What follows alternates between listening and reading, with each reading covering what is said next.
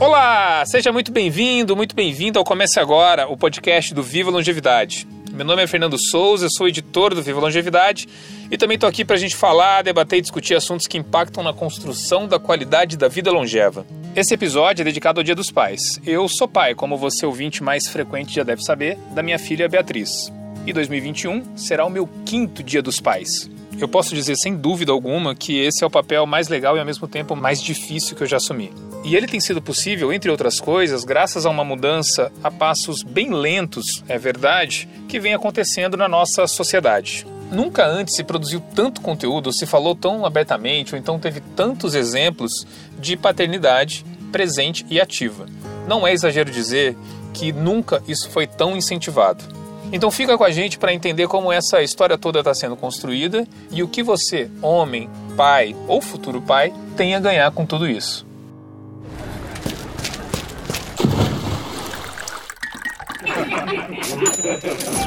Comece agora. Comece agora.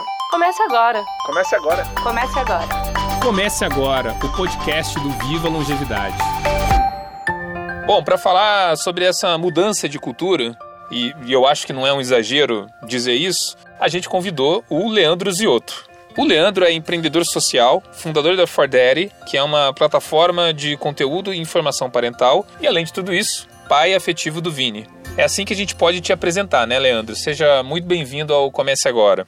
Não, foi perfeito, é isso mesmo. Toda vez que me apresento, eu falo Leandro Ziotto, pai afetivo do Vini, que acho que é importante a gente colocar a nossa paternidade no nosso, no nosso currículo, né, no nosso, no nosso mini bio, e fundador da Forded. Eu venho já desde 2016 estudando e pesquisando sobre os impactos sociais e econômicos da paternidade, da masculinidade, da própria economia do cuidado nas empresas, no próprio poder público e na sociedade civil também. Pois é, eu também gosto de botar na minha mini bio que eu sou o pai da Bia e vez ou outra eu falo sobre ela aqui no podcast. Ô Leandro, eu vou começar com uma pergunta bem pessoal. Quando você se tornou pai afetivo do Vini, ele já era nascido, né? Como é que você buscou informações sobre como ser pai naquela época? Você se sentia preparado?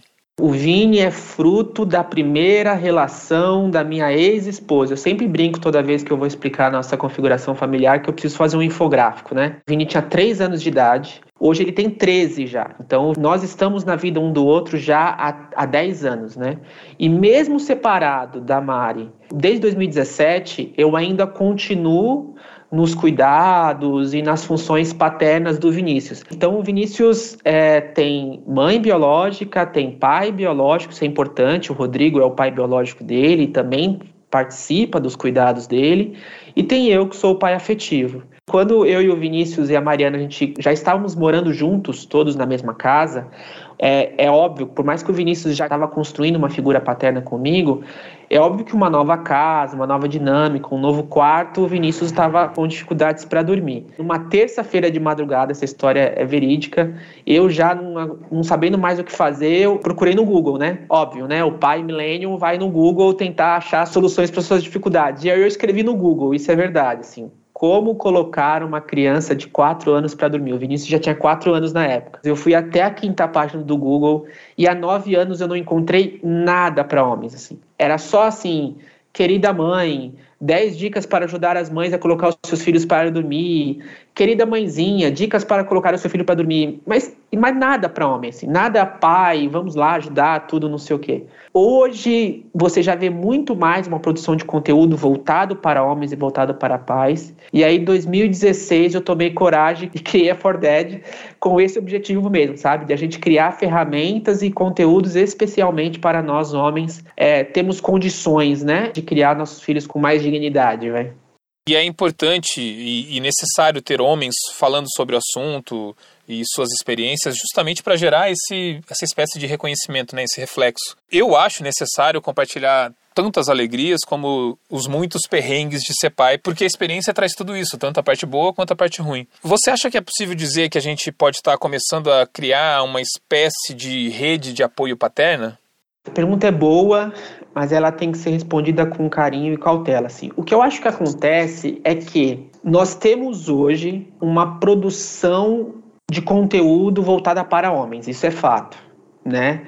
Agora, construção de rede de apoio, eu acho que a gente já está ocorrendo, mas eu acho que a gente está num momento muito ainda inicial, né? Porque as mulheres formaram seus grupos de apoio por necessidade. No modo geral, o homem sempre foi coadjuvante no papel do cuidado, né? Nossa sociedade aprendeu a naturalizar as mulheres nesse lugar. E eu, assim, depois de seis anos estudando isso, eu posso falar com muita tranquilidade que, assim, não existe nada na biologia que impeça um homem de cuidar. A gente organiza, sei lá, um grupinho para jogar a bola, mas a gente não forma um grupo de, de rede de apoio com quatro, cinco amigos para trocar experiência sobre paternidade, porque a paternidade não é fácil. A responsabilidade de cuidar das crianças não é só de uma. A Vera O'Connell, que é uma psicanalista que eu gosto muito, fala que criar uma criança é muito difícil para ficar nos ombros de uma ou duas pessoas só. Paternidade, maternidade, ela é complexa, né? Ela, ela exige atenção, ela exige carinho, ela envolve é, coisas deliciosas e frustrações.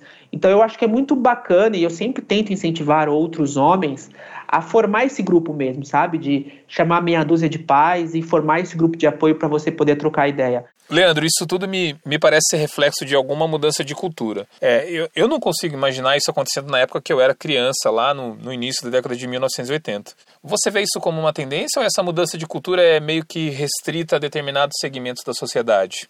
Cara, eu acho que ela é uma tendência e não tem mais volta. Ainda bem sabe assim? A gente demorou muito. Se a gente parar para pensar assim, o feminismo já está na sua quarta onda e a gente está na primeira fase ainda do videogame discutindo masculinidade. Nós homens, né, e também por muita necessidade também de um avanço da, do empoderamento feminino através de movimentos feministas que vem fazendo a gente, opa, tá na hora de a gente ocupar o nosso lugar, ó, as mulheres estão fazendo o papel dela, só que se só elas fizerem o papel delas, não adianta, a gente também precisa fazer o nosso.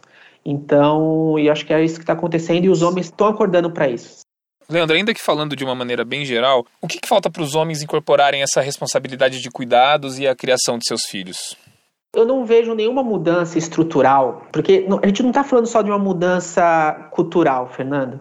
Sabe assim, o, o, machismo não é um golpe do azar, né? Tipo, ah, a gente teve o azar de, de ser uma sociedade machista. Não, ela, ela é uma expressão cultural, mas ela está estruturalmente na nossa sociedade. Como que a gente se inclui nisso? Além de ter uma mudança cultural e que faz nós homens ocuparmos esse lugar, né? Então, a gente debater sobre isso, a gente formar rede de apoios falando sobre a temática, mas as estruturas políticas e privadas também precisam mudar as licenças paternidades precisam ser estendidas. Precisamos instalar fraldagem nos banheiros masculinos. As escolas, as instituições de ensino, como, como a gente falou nos bastidores aqui da gravação, na hora de escrever na agendinha do seu filho e da sua filha, eles não podem escrever, querida mamãe, lembre amanhã de mandar o papel sulfite. Não. Elas têm que ter um, um, um linguajar cada vez mais inclusivo e incluir o homem nesse papel. E nós que temos, e nós que somos pais, a gente tem um papel fundamental nisso. Porque eu sou pai, por exemplo, de um garoto de 13 anos de idade. Então eu tenho é, ou a oportunidade, ou posso, com o meu filho de 13 anos de idade, perpetuar o machismo que, foi, que me foi ensinado, ou eu posso literalmente agora romper esse machismo e tentar ensinar para o meu filho é, ter uma educação mais equitativa. E não só uma equitativa só de gênero, né? mas de uma forma mais equitativa de gênero, racial, de orientações sexuais, de identidade de gênero. Então, nós, como pais, a gente tem um papel fundamental na instrumentalização e, no, e, e, na educação dos nossos filhos, né? Para os nossos filhos ter, ter a chance de construir uma sociedade mais justa e igualitária. Ainda falando sobre o cuidado da criação, no mês de julho a gente conversou com Fernando Aguzoli.